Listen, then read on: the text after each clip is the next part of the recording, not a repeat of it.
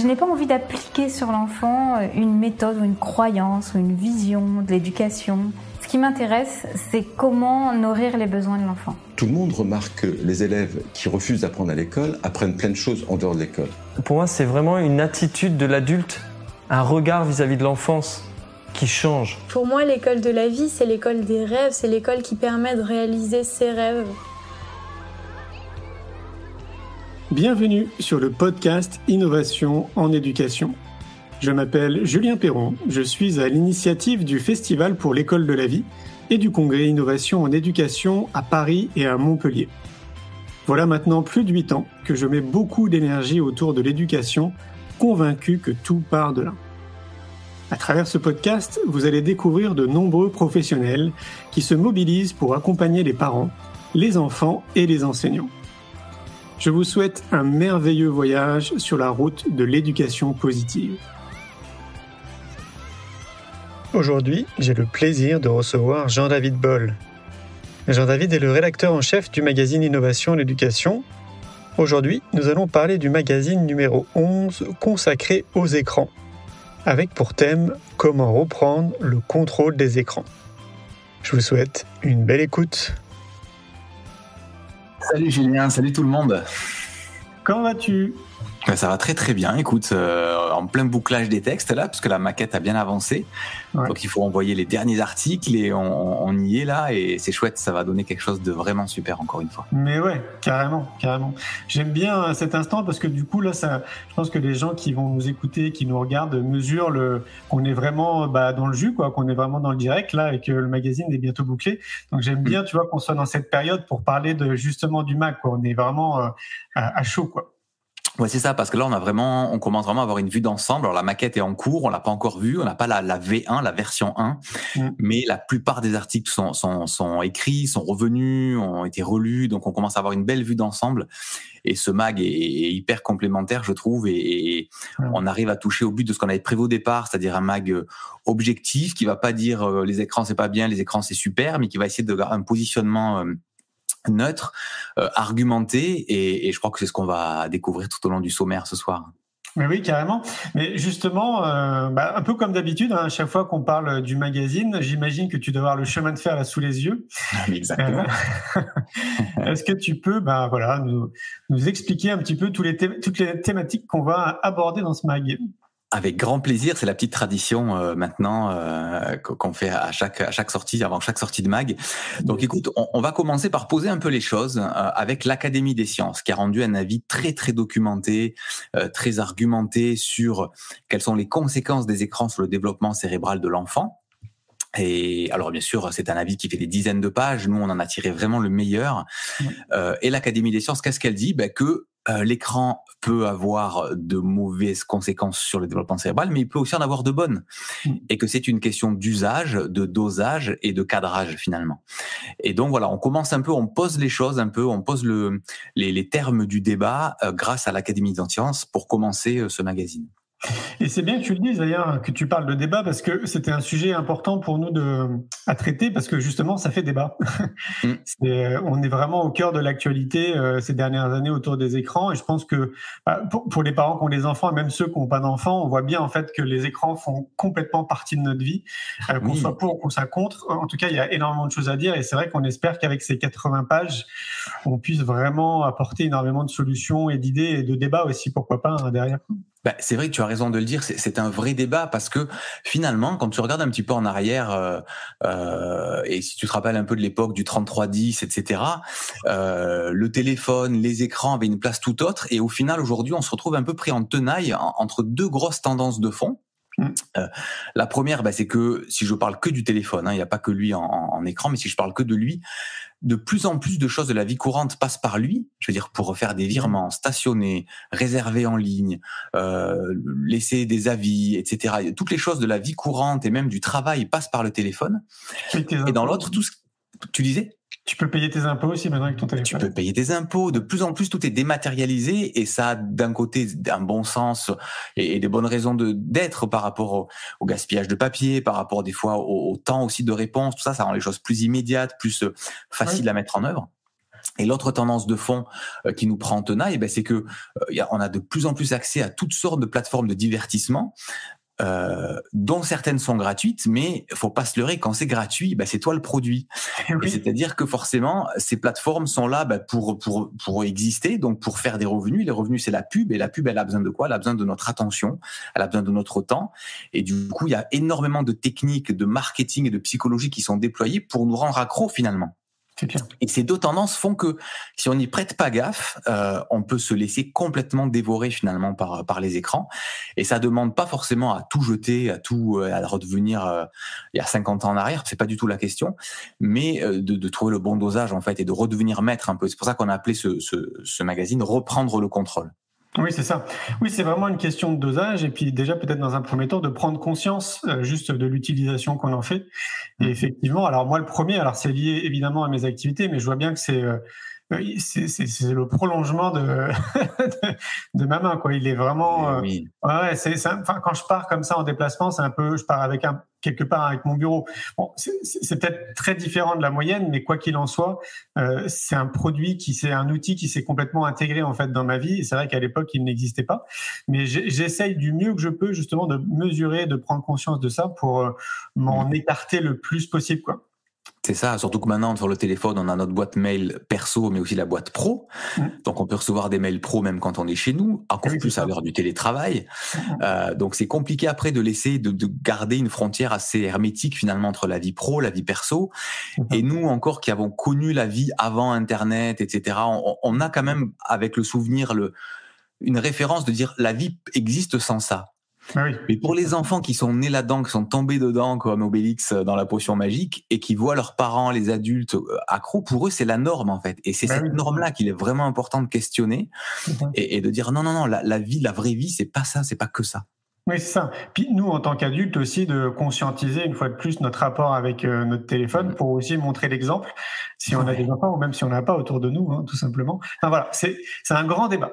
Donc ok, Exactement. donc tu as posé le cadre et donc après par la suite. Oui, alors on revient à notre ce qu'on appelle notre chemin de fer, donc le, le sommaire un peu ouais. du, du, magazine. Donc juste après, euh, ce, ce, les, comment dire, c'est cette sélection vraiment cette synthèse de la vie de l'Académie des sciences. On a on a laissé la parole à Leslie Couteran yes. que vous connaissez peut-être. Elle a tourné, c'était une actrice euh, télé qui a tourné pour TF1, pour France 2, qui a même fait des films, qui est parti, qui vit entre la France, la France et Hollywood euh, et qui à un moment donné euh, s'est vraiment posé la question en profondeur de son rapport aux réseaux sociaux, de son rapport à la célébrité, de tout ce que renvoie finalement euh, l'image qu'on qu peut donner à voir aux gens au travers d'un compte Instagram, etc. Et elle s'est tellement passionnée pour ces questions qu'elle en a fait des conférences TED, euh, elle a fait des documentaires sur le sujet, et du coup, elle, elle est devenue vraiment experte dans tout ça en partant de son vécu finalement. Et donc, elle, elle, nous, elle, nous, a proposé vraiment un, un, article hyper intéressant sur finalement tout ce que les réseaux sociaux disent de nous, euh, les selfies, les abonnés, les likes, voilà, tout, tout ce qui aujourd'hui sont dans le langage courant. Qu'est-ce que ça dit de nous finalement en, en termes de personnel, en termes civilisationnels, sociologiques? Qu'est-ce que ça raconte? Et c'est très instructif. Oui, alors d'ailleurs, dis-moi si je me trompe, mais il y a un documentaire, je crois qu'on trouve sur Netflix, qui est vraiment très intéressant. C'est Écran de fumée, non C'est ça? Ouais, c'est ça, derrière ouais. nos écrans de fumée. Derrière nos écrans de fumée, oui. Très, très bien, ouais. très bon doc. Complètement. Ensuite, euh, c'est Karine Deleusse euh, qui, qui est une autre invitée du magazine. Elle est cyberaddictologue et euh, elle nous explique à quel point finalement tous les âges sont concernés. On pense souvent aux ados qui sont accros parce qu'il y a le gaming, il y a les réseaux sociaux, ils ont plus d'utilisation forcément peut-être qu'un qu enfant de deux ou trois ans. Mais en fait, elle va nous montrer qu'on peut peut devenir vraiment addict à tous les âges et comment le détecter, quels sont les signes avant-coureurs, quels sont les voilà les signaux qu'il faut, qui doivent alerter les parents quand l'enfant commence à glisser tout doucement vers, vers cet état-là et, et comment en sortir, bien sûr. Oui, c'est ça. Moi, j'ai envie de rappeler aussi que le, le, je pense aux réseaux sociaux, hein, peu importe les réseaux, il faut garder à l'esprit que c'est des outils. Ouais. Tu vois, je crois que c'est vraiment important de se rappeler que c'est des outils en fait avant tout. Mm. C'est vrai, c'est vrai. Euh, et ensuite, justement, il y, a, y, a, notre super Julie qui, qui, a écrit un petit article en complément pour si jamais les parents, si jamais vous en tant que parent, vous avez vos enfants, vous considérez qu'ils sont vraiment accros, que c'est très compliqué pour eux de se passer de l'écran, etc. On a vraiment un article qui va vous aider à leur expliquer avec des mots adaptés à eux euh, qu'est-ce que c'est la cyberaddiction et que peut-être eux, euh, bah, ils en ils en sont victimes. Mais c'est pas toujours facile à expliquer à un enfant pourquoi il est autant captivé euh, par l'image, par la tablette, etc. Et donc cet article va permettre de leur expliquer avec des mots adaptés à eux. Oui, d'ailleurs, merci Julie, parce que c'est vrai qu'elle s'est bien débrouillée, je trouve, pour l'article, et euh, ça sera très parlant, je pense. Carrément. Mm. Euh, ensuite, on va, on va hum, justement aller un peu plus loin dans euh, le fait que les réseaux sociaux sont vraiment créés pour être addictifs. Je le disais tout à l'heure en introduction. si c'est gratuit, c'est parce que c'est nous qui sommes le produit, donc nos comportements sont, sont surveillés, nos données sont euh, nous permettent de mieux cibler les publicités. C'est pas pour rien que vous voyez quand vous vous scrollez sur votre Insta, votre Facebook ou autre qu'il y a des pubs euh, qui sont adaptés à vous, à vos projets, à vos idées, à vos centres d'intérêt, etc. C'est pas un hasard. Euh, et, et, du coup, voilà, les réseaux sociaux sont créés pour ça, pour vous garder captif pour avoir votre attention pour mieux vous vendre de la pub parce que c'est leur modèle économique. C'est pas un, pas un propos complotiste ou quoi, c'est juste des réalités économiques. Exactement. Et, et donc tout ça, euh, il y a des psychologues qui sont derrière, des marketeurs, et euh, bah, ça vient euh, chercher la, la, la, chimie de notre cerveau. Pourquoi les notifs, les likes, etc. sont créés, sont faits pour libérer de la dopamine et pour finalement venir un peu court-circuiter notre circuit de la récompense et faire en sorte que ben, plus on en a, plus on en veut encore. Et bah, c'est ça qui nous rend accro finalement. Oui, c'est ça. Puis à un moment donné, je crois que c'est dans le doc, euh, le documentaire dont je parlais, derrière nos écrans de fumée, je crois que c'est l'ancien responsable France de Facebook qui témoigne en fait et qui, euh, qui explique justement très concrètement en fait pourquoi ça a été créé, comment ça marche. Et c'est vraiment l'objectif. D'ailleurs, si vous prenez un tout petit peu de recul, vous voyez bien que quand vous publiez quelque chose, vous attendez en fait qu'il y ait des likes, qu'il y ait des commentaires, etc. Donc euh, ça ben crée une forme d'addiction. Et dès qu'il y en a, ah, on est content. c'est ça, c'est ça. Ou alors on n'est pas content parce qu'il n'y en a pas assez par rapport au poste d'avant. Alors on se dit qu'est-ce que je dois faire pour en avoir plus? Et puis ça devient, ça peut devenir un engrenage. Hein. Ouais, carrément. Ouais. Ensuite, euh, alors, tout le monde connaît, enfin les parents, j'imagine beaucoup connaissent Fortnite, ont entendu parler de Fortnite, s'ils ont des ados à la maison, ou pas forcément des ados d'ailleurs. Et on, a tenu à, vous apporter la synthèse d'une excellente analyse de non moins excellent Stan Leloup, qui a une chaîne YouTube très très appréciée, où justement euh, il décortique finalement pourquoi Fortnite aussi a été créé pour être addictif et comment finalement les développeurs de Fortnite ben, agissent sur le cerveau de votre ado quoi. Ouais, Donc c'est très très intéressant et ça vient compléter justement le fait que les techniques finalement empruntées sur les réseaux sociaux ont aussi été déclinées d'une autre façon sur des jeux comme Fortnite, mais c'est loin d'être le seul. Est-ce que tu peux nous expliquer brièvement ce que c'est Fortnite? Parce que je pense qu'il y a quand même des gens qui connaissent pas. Oui, Fortnite. Alors Fortnite, c'est un jeu gratuit. On en revient au gratuit, euh, où euh, c'est un peu le mode, ça s'appelle Battle Royale, c'est-à-dire que vous jouez avec des gens partout dans le monde, sans forcément les connaître ou sans forcément vous parler. Mais une partie rassemble 100 joueurs. Donc parfois, il faut attendre quelques secondes le temps que les 100 joueurs euh, arrivent. Et l'idée, c'est de se battre les uns avec les autres jusqu'à ce qu'il en reste, qu'il reste un gagnant. Et forcément, ben, vous êtes sur une map, sur un, endroit, une, île imaginaire où euh, il faut se cacher, il faut trouver des coffres avec des armes plus puissantes, des récompenses, des médicaments pour se soigner si on a été blessé, etc. Et tout ça, ben, pareil, ça alimente le circuit de la récompense. Ah, on trouve un coffre, qu'est-ce qui va se passer? Il y a du design sonore autour de ça. Donc dès qu'on en trouve un, ben, on, est excité, on qu'est-ce qu'il y a dedans, tout ça. Donc voilà, tout ça, c'est les mêmes, peu les mêmes ressorts. Euh, et c'est un jeu gratuit, donc on peut y jouer complètement gratuitement mais aujourd'hui, ils génèrent des milliards de dollars. Pourquoi? Parce que ils vendent des tenues, des personnages, des danses. Ils font des, des contrats avec toutes les franchises Marvel, DC Comics, euh, Star Wars, Dragon Ball Z, etc. Et donc, dès qu'on est fan, ben, on veut s'acheter ce qu'on appelle un skin, c'est-à-dire on veut être dans la peau d'un personnage, d'un héros qu'on aime bien, et donc on va l'acheter. Et c'est comme ça que, partant d'un jeu gratuit, ils arrivent quand même à générer des milliards de dollars de bénéfices. C'est pour ça qu'il faut toujours réfléchir en amont quand c'est gratuit. Exactement. Après, donc, on va rentrer vraiment dans la rubrique euh, qu'on a appelée à la maison, où là vraiment, on va donner des conseils très pratiques euh, aux parents pour euh, tout ce qui est gestion des écrans, gestion des limites, gestion du temps, notamment avec des experts comme Olivier Gérard, qui est vraiment l'expert numérique de l'UNAF, l'Union nationale des familles, qui va nous donner un avis très éclairé sur sur tout ce que des parents peuvent mettre en place et c'est euh, éclairé tout ça aussi par une étude qu'ils ont menée en 2019, une très très une étude très intéressante sur les usages et cette étude met en lumière quelque chose d'assez dingue, c'est que ils ont interrogé des milliers hein, de, familles, donc parents et enfants, pas dans la même pièce. Et ce qui est euh, notoire très souvent dans les réponses, c'est que les parents sous-estiment systématiquement finalement la consommation de leurs enfants et le contenu de ce qu'ils regardent. Par exemple, si on dit aux parents, est-ce que vous pensez que vos enfants utilisent euh, un smartphone, même des petits, hein, les, parents vont dire euh, non à 80% et en fait les enfants vont dire euh, non à 60%. Parce qu'en fait ce que les parents savent pas c'est que des fois les enfants vont prendre le téléphone des parents ou du grand frère ou de la grande sœur sans le savoir. Les parents ne le savent pas, mais les usages sont vraiment là. Exemple, si on demande aux parents, est-ce que vous pensez que votre enfant a vu un contenu choquant les 12 derniers mois? 90% ben, des parents vont dire non, non, non. Et en fait, les enfants, quand on leur pose la même question, ils vont dire ah, oui, oui, oui. Donc, il y a un énorme décalage finalement qui, qui, qui, qui, transparaît dans toute cette étude et qui doit vraiment alerter les parents sur ok, est-ce que finalement je, je, sais ce que font mes enfants euh, dans leur consommation d'écran? Ou, ou qu'est-ce qu'ils font comme, comme usage, qu'est-ce qu'ils regardent? Euh, et peut-être que des fois le contrôle parental que je pense avoir installé, que je pense hyper efficace, ben, il n'est pas tant que ça. Oui, c'est ça. Puis je crois qu'il y a un temps de consommation aussi qui est énorme. Non? Je crois qu'on frôle les 9 heures, un truc comme ça. Ouais, alors ça c'est une étude américaine qui avait été menée en 2017. Euh, je crois pas qu'il y ait une version plus récente. Bon, entre temps, il y a eu aussi les confinements qui n'ont pas aidé sur la consommation euh, numérique. mais cette étude américaine, alors est-ce qu'elle est propre à la culture américaine? C'est dur de le dire, mais elle montrait que les ados consomment en moyenne 9 heures de médias par jour. Alors, médias au sens large, est-ce qu'il y a de la radio? Est-ce qu'il y a Spotify aussi, par exemple? Est-ce qu'il y a juste de la musique? Euh, mais 9 heures de médias par jour, on imagine quand même qu'il y en a une majorité qui est sur écran. Oui, bah oui, c'est obligé. Ouais, ouais. Ensuite, pour cette rubrique, on a fait quelque chose qu'on aime beaucoup faire euh, quand ça s'y prête, quand le sujet s'y prête, c'est qu'on a, on a demandé euh, leur avis, leur astuce aux abonnés. De nous dire comment eux ils gèrent ça à la maison, qu'est-ce qu'ils font, qu'est-ce qui marche pour eux? Euh, on a eu des réponses parfois très drôles aussi, oui. euh, qui étaient très chouettes. Mais en tout cas, on vous partage là sur cinq pages, on vous donne vraiment le meilleur des conseils que les abonnés nous ont partagés, des choses des fois assez étonnantes, mm, mm. mais qui ont été testées et qui marchent et du coup, bah, qui ont eu envie de le partager pour dire au maximum de parents, écoutez, ça marche chez moi, voilà, c'est cadeau, je vous donne nous ce qui marche chez nous avec des enfants très jeunes, avec euh, intermédiaires, des ados, avec des familles euh, avec tous les âges et il y a des idées vraiment vraiment chouettes. Ouais, ça donne des super idées, hein, c'est clair. Hein. Euh, j'en donne une pour pour juste donner, envie. Il y a il y a ces familles qui font les tickets 30 minutes.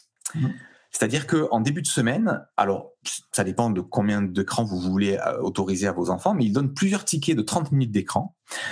Euh, au début de semaine. Et c'est à l'enfant du coup qui s'autogère et qui s'autorégule finalement. S'il a envie de faire que le mercredi ou que le samedi parce que ses, ses copains sont aussi sur les jeux en réseau, etc. Ben, il va apprendre, il va se frustrer volontairement le lundi et le mardi pour faire pas d'écran, ou alors peut-être que 30 minutes alors qu'il voudra en faire plus, pour garder plus de tickets pour le mercredi, pour le week-end ou autre. Et j'ai trouvé ça super intelligent en fait. Carrément. C'est hyper simple à mettre en place en plus. Complètement. Exactement.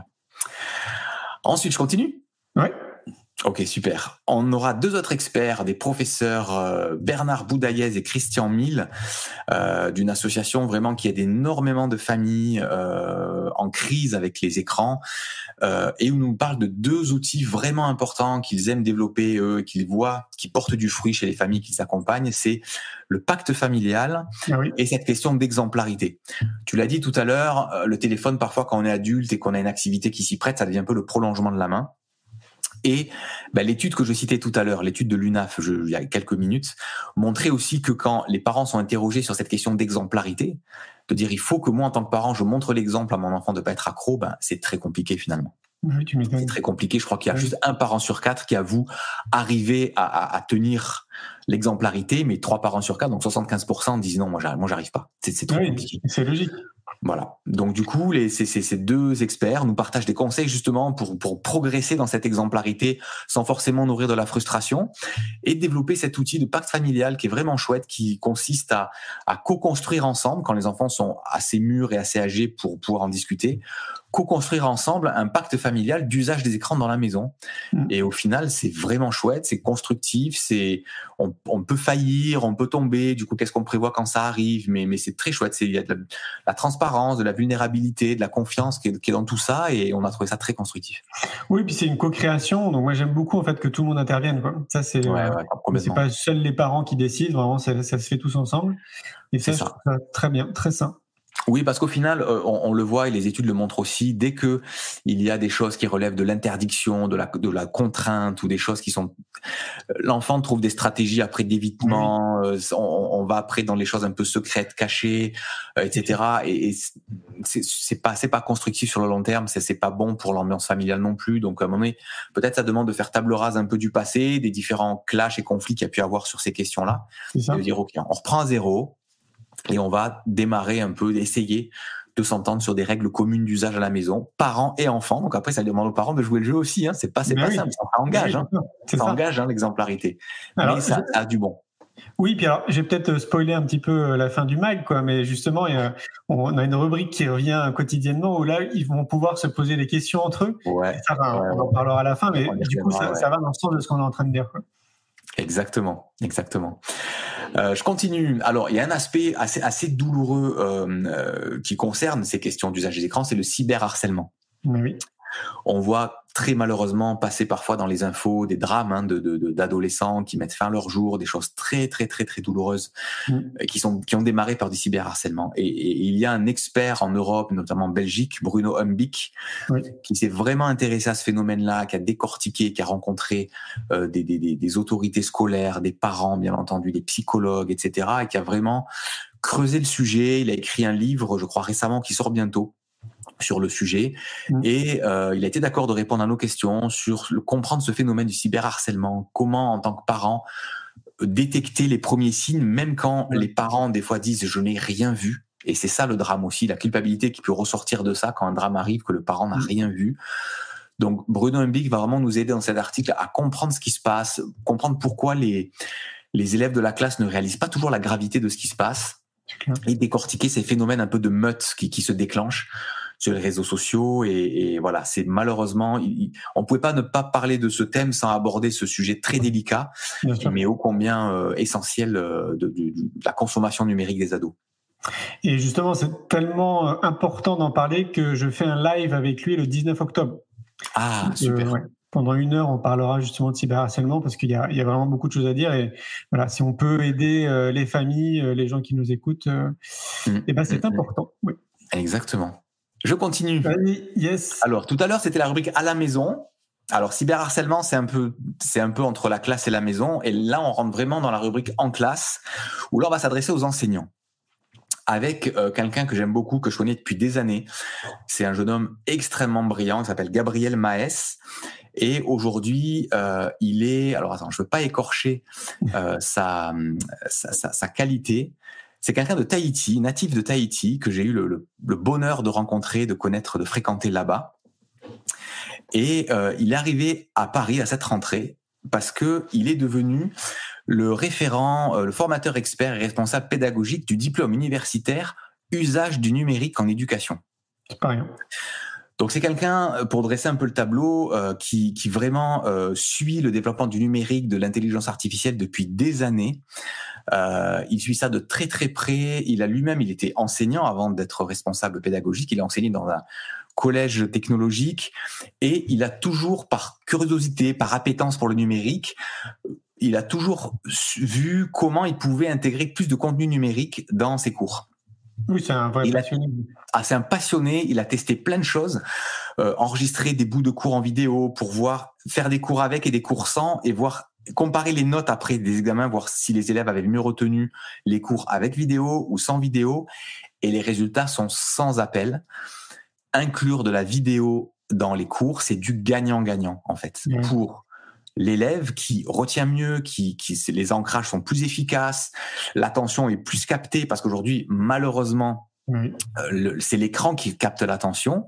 On peut s'en plaindre, on peut lutter contre ça, mais c'est une réalité malheureusement.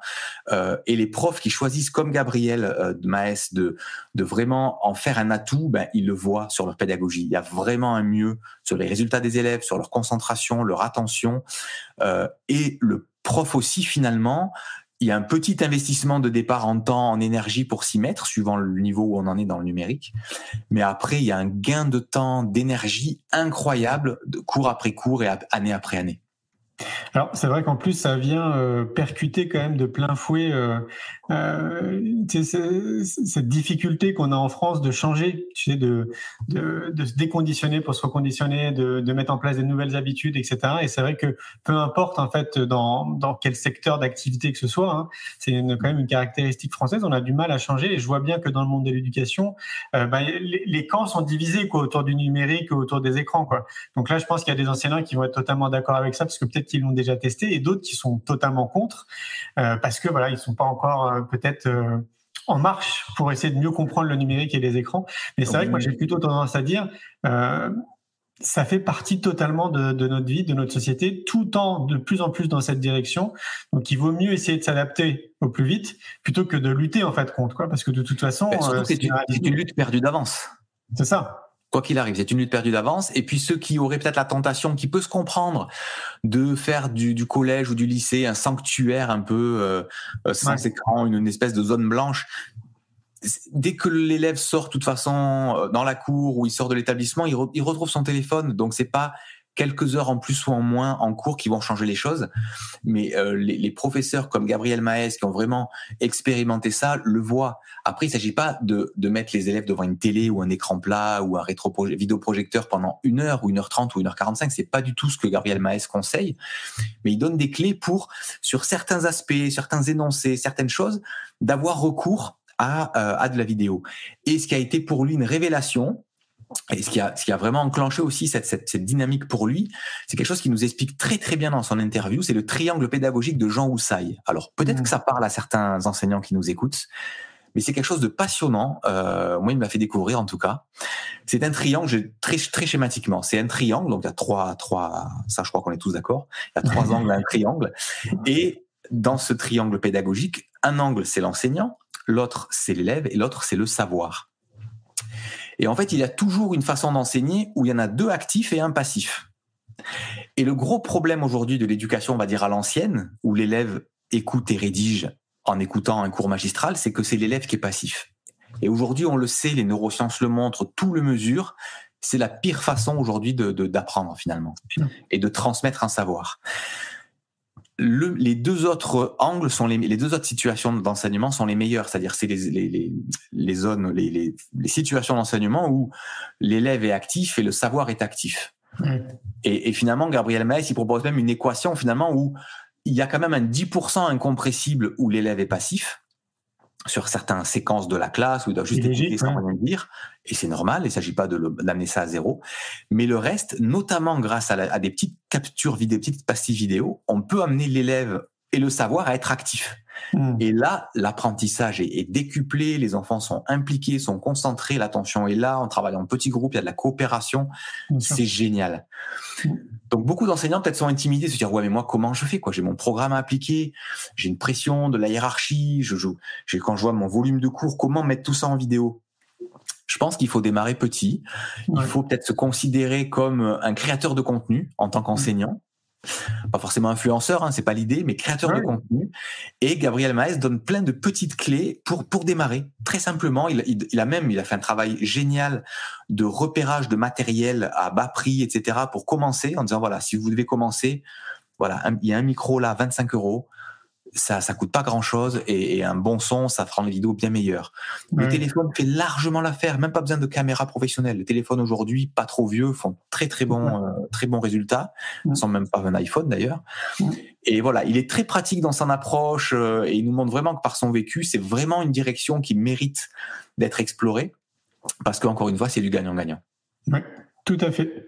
Et c'est vrai que bon, bah, c'est pas forcément évident. Hein. moi, je le conçois hein, de changer euh, quand on voit que notre système éducatif quand même est assez ancré depuis un siècle, hein, euh, grosso modo. Euh, je, je, mesure en fait vraiment, c'est pas évident, mais c'est quand même bien d'essayer de tendre dans cette direction. Quoi. En tout cas, de, faire du mieux qu'on peut, d'essayer et de voir. Parce que oui, en fait, on n'a pas trop trop le choix, quoi qu'il arrive. Non, c'est ça. Et puis il y a des profs qui l'ont déjà fait, qui des fois partagent leurs conseils sur une chaîne YouTube et tout. Donc faut, faut aller voir. Il y a toujours d'autres qui ont fait avant nous. Donc ça, c'est assez sécurisant. Mm-hmm. Il y a eu des pionniers, et ces pionniers souvent partagent leur expérience, tout ça, euh, comme Gabriel le fait dans, dans cette, ce magazine, mais il n'est est pas le seul, ça c'est super. Donc faut pas hésiter à aller voir, il y a peut-être des groupes de soutien par académie, euh, d'aller taper toquer à la porte ou d'écrire à un collègue, dire écoute, euh, c'est génial ce que tu fais, comment t'as fait, comment t'as commencé? Moi, je me sens un peu euh, dépassé, inondé par tout ça. Est-ce que ça t'a demandé des heures et des heures? Est-ce que je vais être capable de le faire? Par rapport à mon, rapport au, numérique, par rapport à mon âge, par rapport à tout ça faut, faut, juste se lancer en fait, pas forcément tout de suite se mettre une pression dingue, mais faire un premier pas. Voilà, c'est ça. Allez, je continue. Alors, on, on, retrouve dans ce mag euh, quelqu'un qu'on aime beaucoup, c'est Martin Messonnier. Ah oui. euh, on vous en avait parlé dans le numéro 9, euh, le tour du monde des meilleures idées éducatives. Et Martin, vous vous rappelez peut-être si vous êtes abonné, euh, il a démarré un super site qui s'appelle le bonheuralécole.org, où il montre, c'est un vidéaste Martin, et il montre au travers de plusieurs euh, reportages dans les pays de l'Est, en Estonie, en France, en Espagne, etc., plein d'expériences où les élèves et leurs profs utilisent le numérique en classe. Euh, donc ça, c'est vraiment super et très inspirant. Et là, il va bientôt lancer euh, une autre rubrique de son site où il a conçu des tutoriels euh, pour aider justement les enseignants et leurs élèves à créer des petites vidéos. Et c'est super parce que pareil, il suffit d'un petit micro, d'un téléphone et d'une appli à, à 15 euros pour faire des choses super. Et dans ces tutos, il donne plein de conseils pratiques sur comment préparer un interview, comment mener un interview, comment euh, créer une bonne histoire pour euh, trouver une bonne idée de film, et après comment faire les prises de vue. C'est expliqué de manière très accessible, sans jargon technique. C'est vraiment accessible à des enfants de, on va dire, de peut-être 8, 9, 10 ans et plus. Et, et, on voit du coup dans ces tutos justement les élèves qui, qui font des prises de vue, qui sont dans, dans, leur, dans leur histoire, dans leur tournage. C'est très adapté, c'est très bien fait, comme Martin le fait toujours. Et pareil, ça peut donner des clés aux enseignants qui voudraient peut-être faire un projet de fin d'année ou un petit film eh pour parler de d'un projet à l'école, d'un voyage scolaire ou d'une sortie de fin d'année, d'en garder une trace vidéo. Eh ben, ça peut se préparer comme ça avec ces tutos qui sont très accessibles, qui durent 4-5 minutes et qui permettent vraiment de passer à l'action tout de suite après. Oui, puis avec une volonté derrière, du coup, c'est d'inspirer aussi les autres. C'est toujours le, même principe, hein. des graines. Et c'est vrai que moi, je trouve que c'est une super idée, hein, ce qui fait quoi. J'espère que ça va prendre. Ouais, ouais, ouais, moi aussi, moi aussi. Ensuite, on va parler de deux choses, alors qui, qui parlent beaucoup euh, aux parents quand ils entendent peut-être leur ado parler. C'est le gaming mmh. et les influenceurs, les fameux mmh. influenceurs, influenceuses. Euh, qu'est-ce qu'il faut en penser? Euh, Est-ce que c'est uniquement négatif? Et justement, là, on, va vous montrer, euh, on va montrer au lecteur qu'en fait, oui, il peut y avoir du négatif, mais il y a aussi du positif dans tout ça, et que justement, le, rôle du parent, c'est quand même de trouver l'équilibre, de pas forcément lutter contre ça aveuglément, de tout jeter.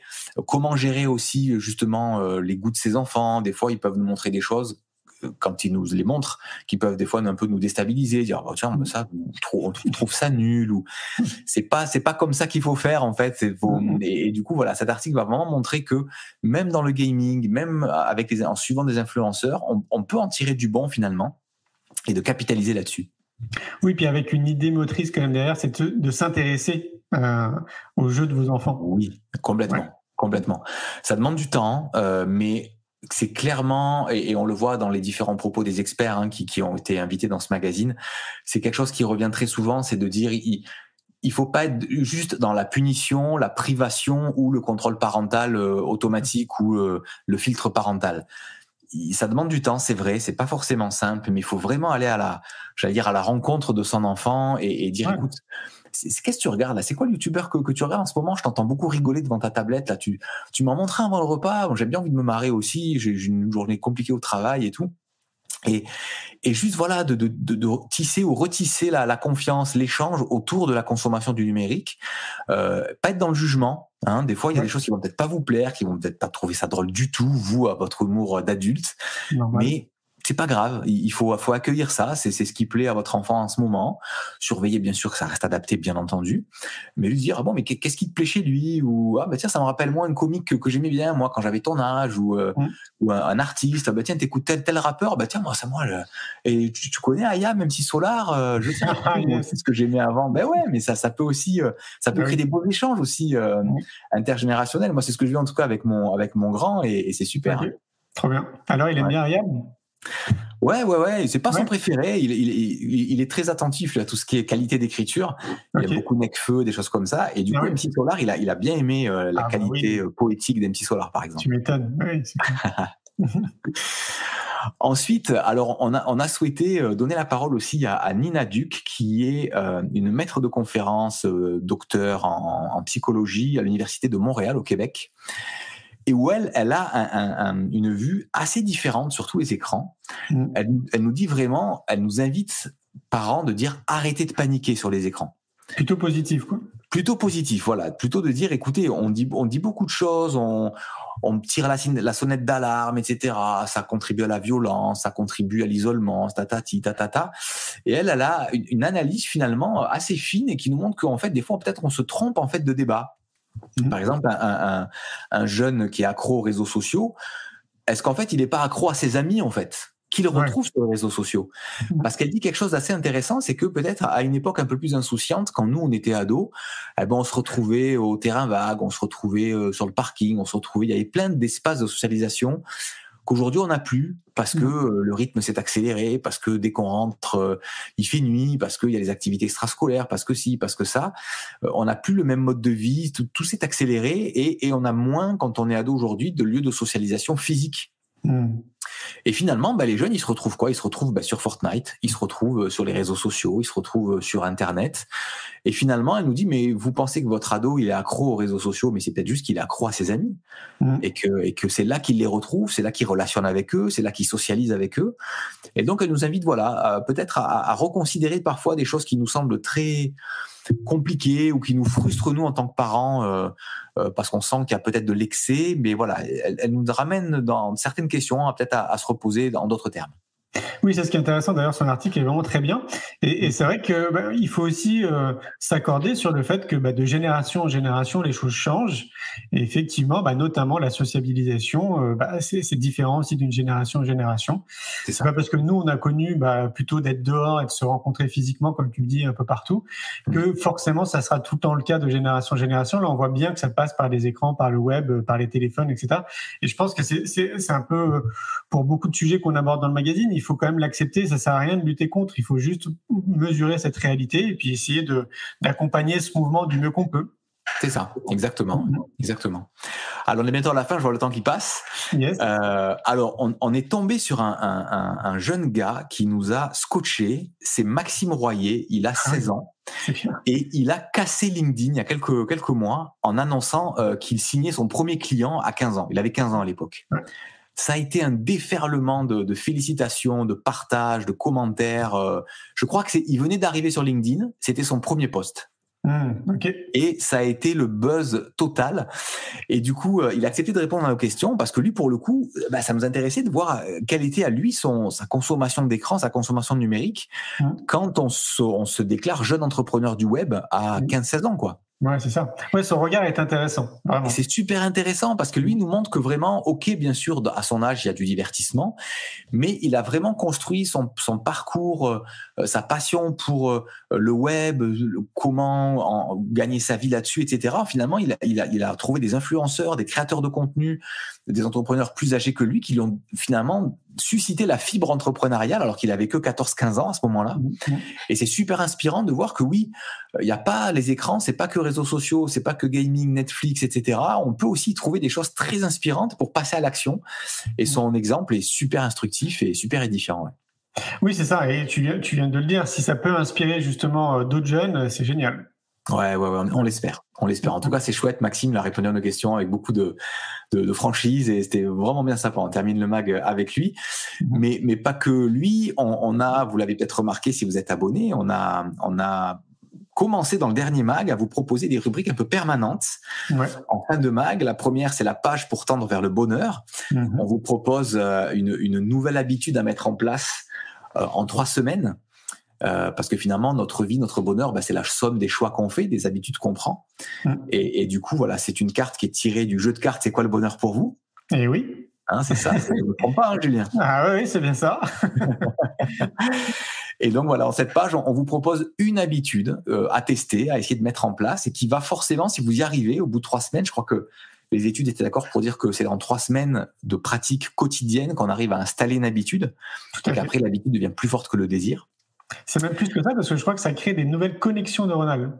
Ah oui, alors ça c'est notre notre question d'analyse, mais tu as raison, c'est-à-dire que ça se passe là, tu as raison. Euh, et c'est ça qui fait qu'après, ben, une habitude elle est installée et qu'on se demande plus est-ce que j'ai envie ou pas? Non, non, je le fais parce que j'ai l'habitude de le faire. Ça. Et du coup, ben voilà, on vous propose, on vous propose dans chaque magazine une nouvelle habitude à, à installer pour faire monter votre niveau de bonheur simplement. Eh oui.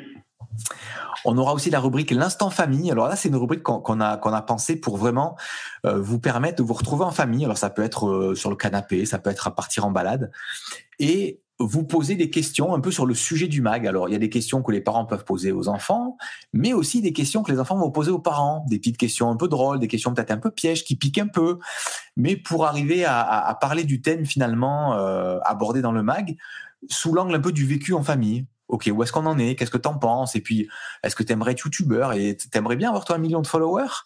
Et qu'est-ce que tu leur dirais? Qu'est-ce que tu leur raconterais? Voilà, différentes questions comme ça, juste pour rêver, sourire, rigoler ensemble, et puis euh, peut-être euh, permettre aussi de dédramatiser ou de peut-être mettre le doigt sur quelque chose qui fâche et qu'on n'a jamais osé aborder finalement, mais là le faire avec euh, des contractions, avec sourire, bah, ça aide. C'est le but de cette page. Mais oui.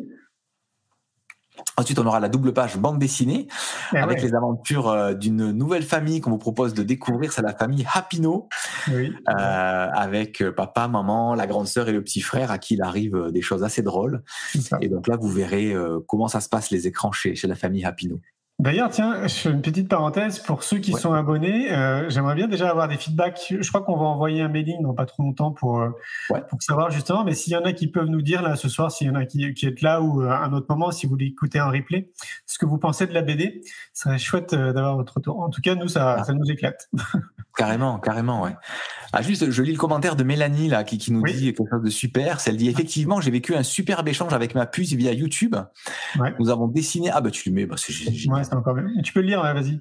Ouais, ouais. Euh, nous avons dessiné ensemble grâce à une vidéo avec étapes. Au-delà de l'apprentissage réel du dessin, nous avons passé un chouette moment toutes les deux. Ben voilà, Mélanie, c'est exactement. Merci pour ce très bel exemple. Voilà un exemple d'utilisation euh, chouette d'écran qui, qui n'est pas dans l'isolement ou dans chacun de son côté, mais qui au contraire crée du lien, du partage et, et dépasse simplement l'usage. Donc c'est chouette. Merci Mélanie, c'est un, super exemple. Ouais. carrément. Et puis il y a aussi une dernière page là qui euh, qui résume euh, le magazine? Oui, oui, oui. Alors après la BD, bien sûr, il y a toujours les super ressources que Julie nous ah, rassemble avec énormément d'efficacité. Elle scanne tout le web mondial euh, et, le, les, librairies, tout ce qui se fait de mieux sur les podcasts, les documentaires, les livres, super euh, pour vraiment vous amener plus de pistes et si vous voulez aller plus loin dans certains aspects du sujet du numérique et des écrans, il y a ces deux pages ressources qui sont toujours très très appréciées. C'est une mine d'or. Je vais dire, c'est la substantifique moelle. Oh, mais complètement. Et on termine effectivement avec la, dernière page. Avant, on faisait une conclusion. Euh, c'est moi qui rédigeais une conclusion, euh, un peu qui synthétisait un peu le mag. Et là, on a, on a trouvé une autre façon un peu de, de vous aider à mémoriser un peu l'essentiel du mag. C'est on appelait ça un peu les, les sept choses à retenir ou les sept pépites de ce mag c'est un peu des chiffres, des mots-clés, des, des, phrases vraiment essentielles où si vous deviez retenir que cette chose euh, du mag, ce serait ces sept choses-là. Voilà. Mm, mm, mm. Donc c'est vraiment quelque chose pour boucler la boucle un peu, euh, euh lier la gerbe du, du, du mag euh, et terminer sur une note un peu pour vous aider à retenir le, le meilleur. Voilà. C'est ça. Encore un Mais ouais, c'est ça. Ouais. Moi, je me fais un plaisir. Donc, bah, évidemment, tu sais, moi, j'ai j'ai la collection, tu sais, chez moi, là, sur, sur ma table basse, là. Et euh, je me fais un plaisir à chaque fois de regarder cette collection et je me dis, c'est fou quand même tout le contenu déjà qu'on a apporté. Euh, tu sais, quand tu prends l'ensemble des magazines, ça fait euh, quelque chose d'épais comme ça. J'ai l'impression que c'est une encyclopédie en fait. Mais oui, mais oui. Et puis on a fait le choix vraiment de pas avoir de pub parce que on voulait vraiment privilégier le contenu. Euh, et, et, finalement, si tu ramenais, si tu enlèves un peu les images et que tu ramènes tout ça à un format plus petits de livres. C'est chaque magazine finalement, ça, ça représente le contenu d'un livre en fait sur le sujet. Carrément, ouais, carrément. Et du coup, c'est le meilleur parce que souvent, quand on, on, aborde des sujets comme ça, qui sont quand même assez euh, épineux, eh ben, il faut aller voir plusieurs livres, écouter peut-être des conférences ou des podcasts, et ça peut prendre des, des, des heures et des heures d'aller chercher tout ça. Et, nous, ce qu'on aime faire dans le Mac, c'est vous vraiment vous sélectionner ce qu'on a trouvé le plus pertinent, le plus complémentaire, euh, le plus euh, applicable aussi, parce que parfois il y a des choses qui peuvent être très aériennes et très théoriques, qui sont très intéressantes, mais où on se dit, bon, ok, mais j'en fais quoi de ça? Ça me fait une belle jambe. Donc là, on essaie vraiment de vous amener le, le, meilleur du meilleur de, de, ce qui se dit aujourd'hui sur le sujet, avec équilibre, avec euh, raison, avec euh, impartialité, on l'espère, euh, mais avec surtout des pistes et des solutions extrêmement applicables au quotidien, qu'on soit prof, qu'on soit parent.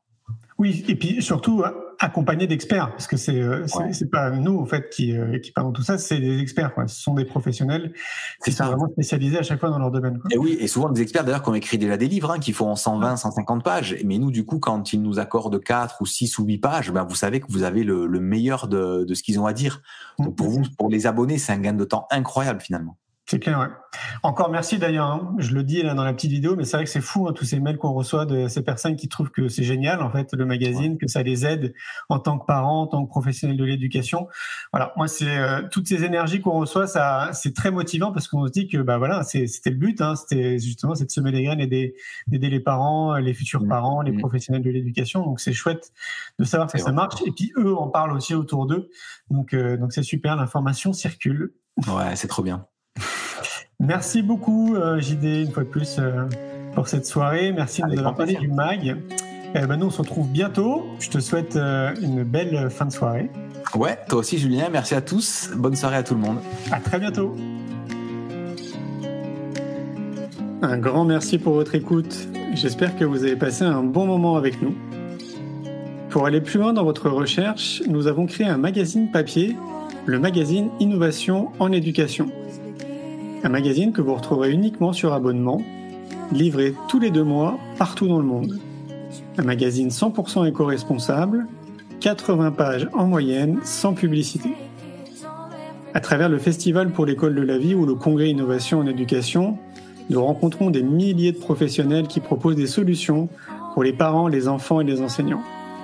Ce magazine se veut être un pont avec le podcast, nos événements et les films que j'ai réalisés. On se retrouve maintenant la semaine prochaine. Et entre-temps, je vous souhaite une très belle route.